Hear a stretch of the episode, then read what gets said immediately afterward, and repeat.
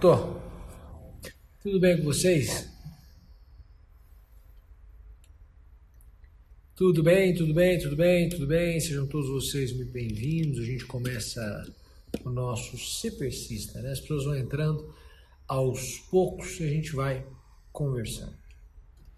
Bom, a ideia é que a gente possa falar hoje sobre uma fase não respeitar outra fase, né?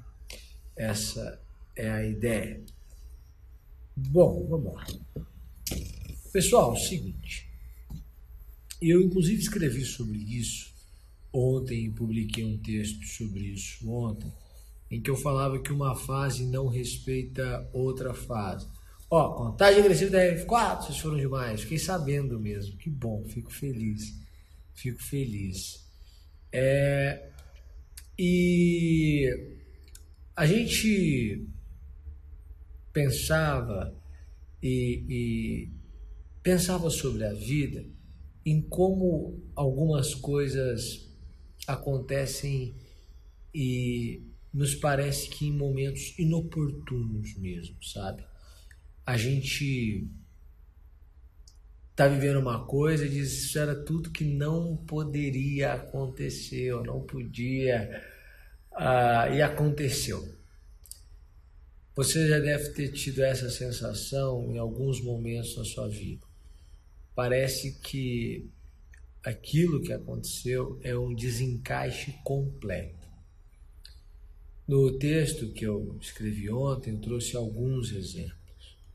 Um deles, por exemplo, é o sujeito que descobre que a esposa está grávida e na mesma semana ele é demitido. Quer dizer, ele recebeu a notícia de que a, as despesas vão aumentar, mas naquela mesma semana a empresa que estava passando por um enxugar de pessoal acabou demitindo. É, demitindo. Então, você começa a pensar que as áreas da vida não têm uma, uma correlação elas influenciam umas às outras, mas elas não se respeitam. Sabe, é, eu usei essa expressão desrespeito entre fases das áreas da vida e me parece que foi uma expressão muito feliz mesmo. Porque você consegue perceber algumas áreas da sua vida de forma muito clara. Então o sujeito pode analisar a vida dele numa, na área financeira, na área profissional, na área acadêmica, na área sentimental, na área familiar, na área espiritual. Então ele consegue ter áreas da vida muito bem definidas. Claro que elas se tocam. Mas as áreas, apesar de umas influenciarem as outras, elas não se respeitam. O sujeito pode estar no melhor momento da sua vida profissional, mas também no pior momento da sua vida familiar, ou sentimental, ou uh, espiritual. Não sei. Pode acontecer de você experimentar uma incoerência, e essa é a expressão, uh, flagrante. Uma incoerência por vezes inexplicável. E a gente começa a trazer essa realidade para o concurso público.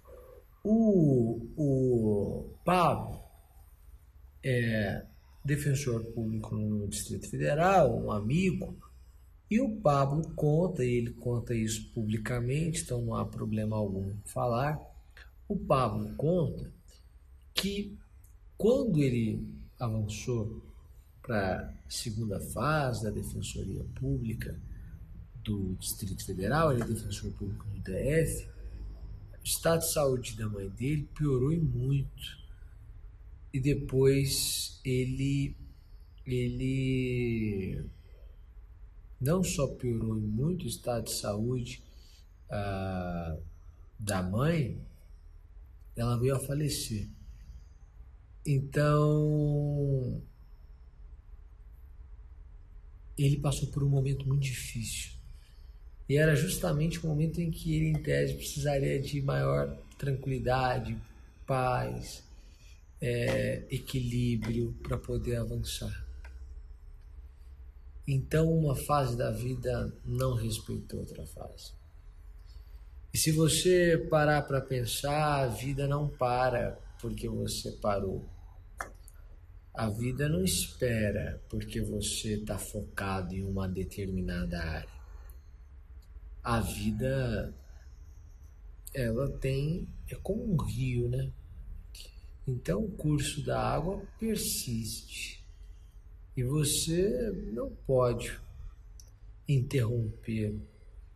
Você não pode fazer com que uma área, ou que, por exemplo, a sua família, ou que seu filho de cinco anos continue tendo cinco anos por mais uns três, e aí quando você passar, você tenha de novo seu filho com cinco anos. Não. Se ele tem cinco anos e você vai passar e tomar posse daqui a três, quando você tomar posse, ele terá oito. Então, esse de cinco a oito, a convivência será reduzida mesmo uma fase não espera outra fase, uma fase não respeita outra fase, uma fase não não dialoga. Às vezes dialoga, mas muitas vezes discute e não dialoga. E a gente, no meio dessa incoerência, precisa encontrar alguma coerência. A gente precisa encontrar é, alguma ordem nessa desordem, ou melhor, a gente precisa construir uma ordem, construir uma harmonia. Você que estuda direito constitucional sabe da interpretação harmônica da Constituição, da interpretação sistemática da Constituição.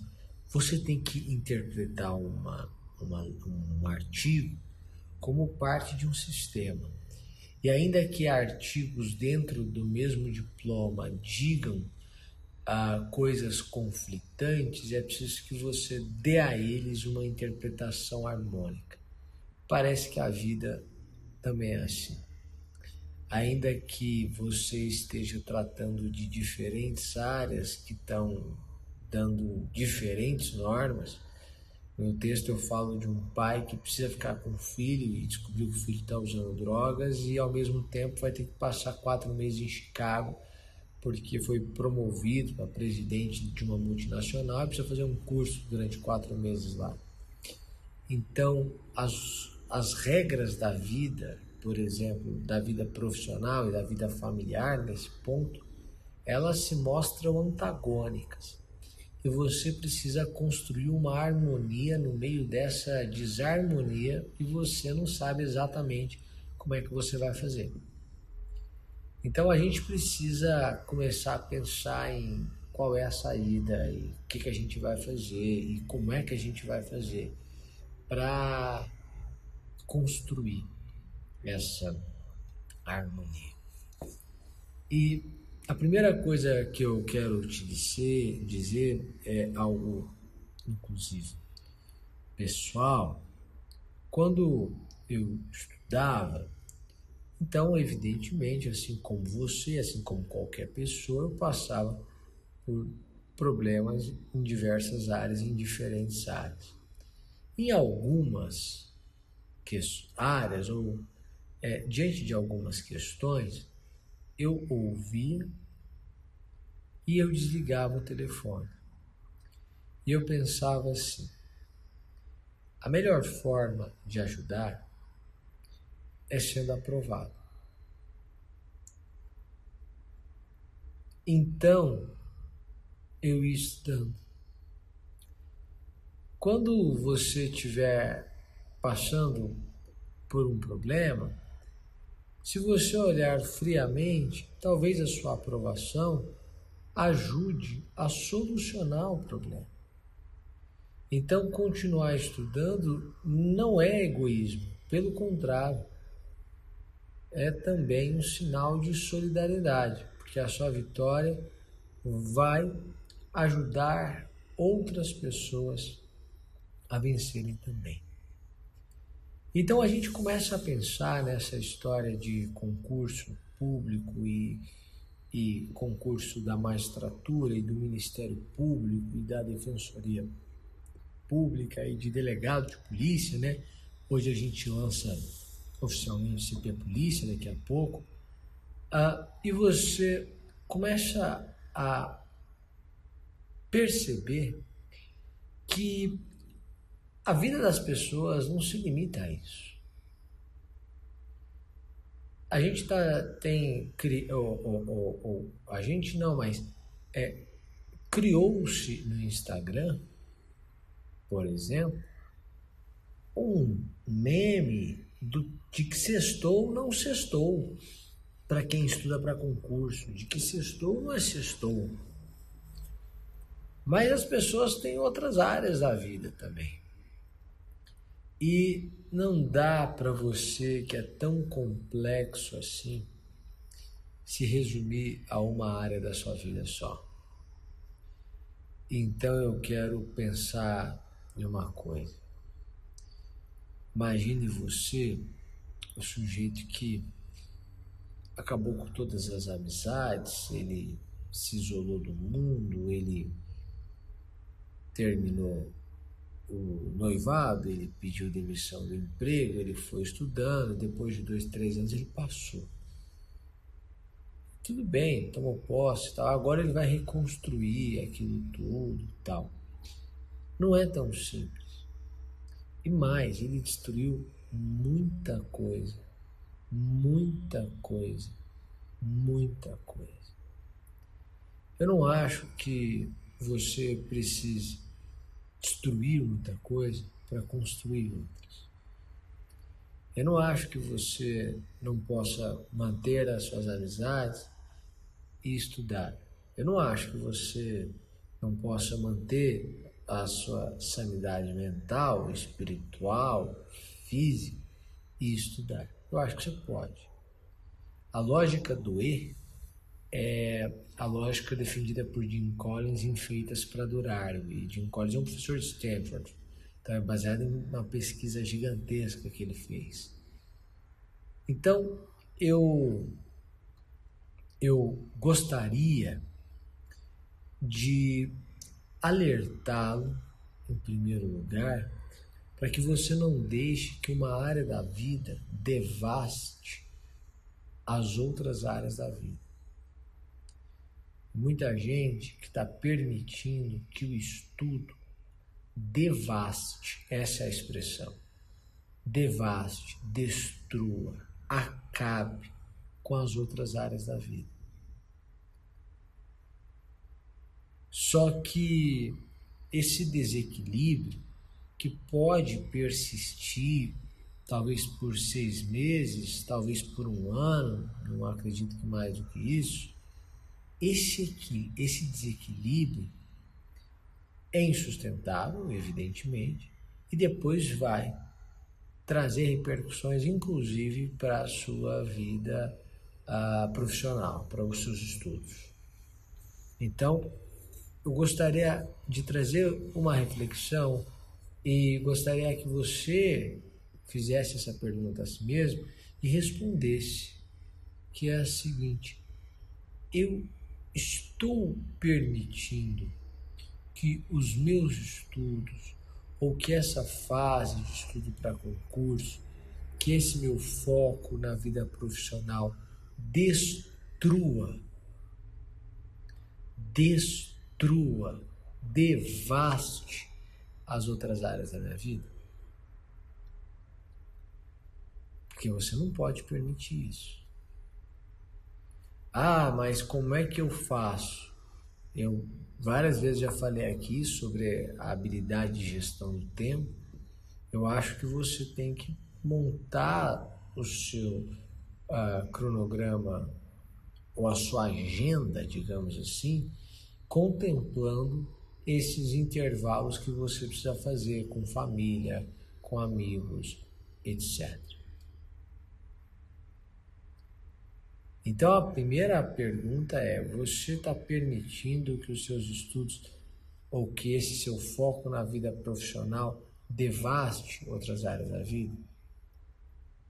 O segundo é que se uma área da vida não vai bem, você tem que tomar cuidado para não fazer com que outras áreas da vida também se, sejam prejudicadas e mais, para não desistir de sonhos de outras áreas da vida.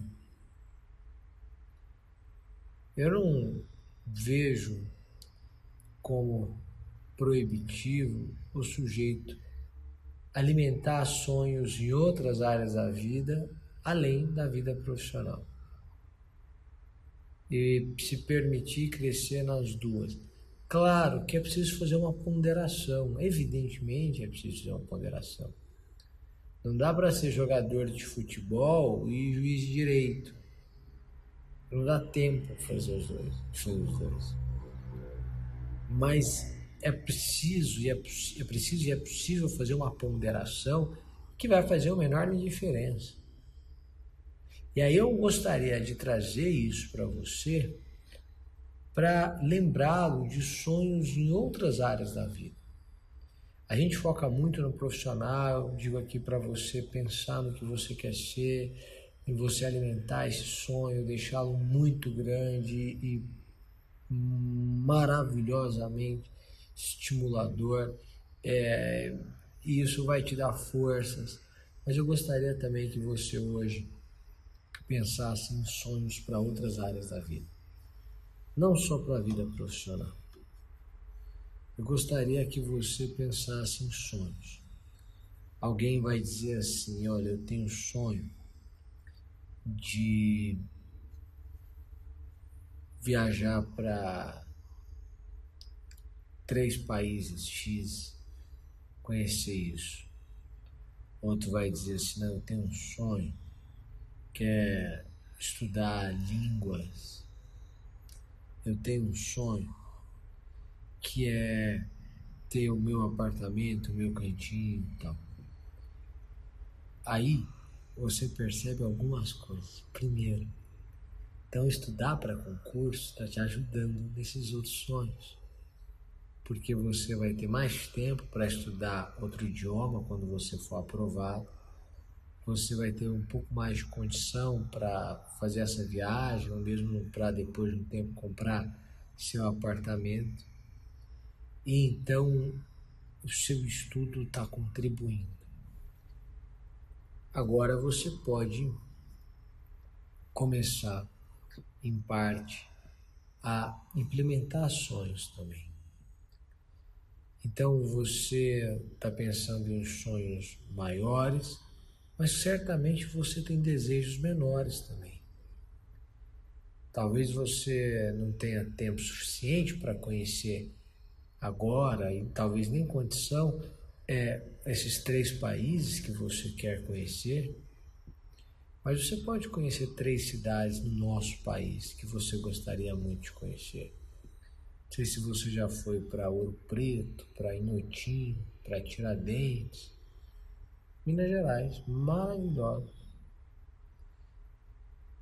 Então você pode ir para Gramado, para Canela, para Sorriso, para um milhão de cidades no Nordeste, praia. E isso também. Para João Pessoa, né, que é perto de tudo, João Pessoa é perto de, das capitais todas ali. Então você pode ir se permitindo concretizar determinados desejos em outras áreas também. Para respirar mesmo. Eu acho que é isso. Cada um sabe quando está chegando assim no limite. E não adianta você ficar perguntando para o outro se você está no seu limite. Você tem que perguntar para você. Não, estou no meu limite. Eu vou continuar estudando? Vou, mas então nesse sábado eu vou pegar o carro e vou para é, cidade X, aqui pertinho, que fica meia hora da minha cidade, vou passar o dia lá, ou vou dormir um dia lá, vou levar a matéria, só a matéria que eu gosto, que aí durante duas horas lá vou ficar lendo, mas num clima diferente, num ambiente diferente, né? Lá em João Pessoa, você fica ali, né, de frente para o mar, aí você pode abrir estudar direito de família, é uma delícia. Direito penal, parte geral, maravilhoso. Direito constitucional. E aí você vai se permitindo crescer em outras áreas. E aí você vai conferindo uma interpretação harmônica à sua vida. Você percebe que você é a constituição de si mesmo. E, portanto, é a vida constituída. E essa vida constituída, assim como a nossa Constituição, é dividida em capítulos, em sessões. Você não é a constituição de um único capítulo, de uma única área. Você não é apenas a sua vida profissional. Você é a complexidade de uma vida profissional, pessoal, financeira, profissional, é, familiar, espiritual, acadêmica. Você é um complexo de emoções e desejos e planos que precisam conviver. E é claro que a constituição da sua vida é programática, porque não há vida que valha a pena que não seja uma vida programática. Não uma vida programada, mas uma vida com propósito, com sonho de como nós queremos ser. Ainda não somos o que queríamos e o que queremos, mas já sabemos o que queremos. E isso guia os nossos passos e isso faz com que a gente se perceba ah, feliz, com vontade, com desejo. Então eu gostaria de deixar para você essa sugestão. Hoje, primeiro pergunte se você não tem permitido que uma área da vida destrua outra. Depois, em segundo lugar, coloque as áreas da sua vida sobre a mesa e promova uma interpretação harmônica das diferentes áreas da sua vida. Eu tenho certeza absoluta que você vai encontrar saídas, que você vai encontrar é, novas. Ah, possibilidades e que isso vai te dar sem prejuízo no seu estudo. Pelo contrário, vai ajudá-lo a estudar mais. Pode ser assim? Muito obrigado, uma boa noite para todo mundo e até daqui a pouquinho. Tchau, tchau.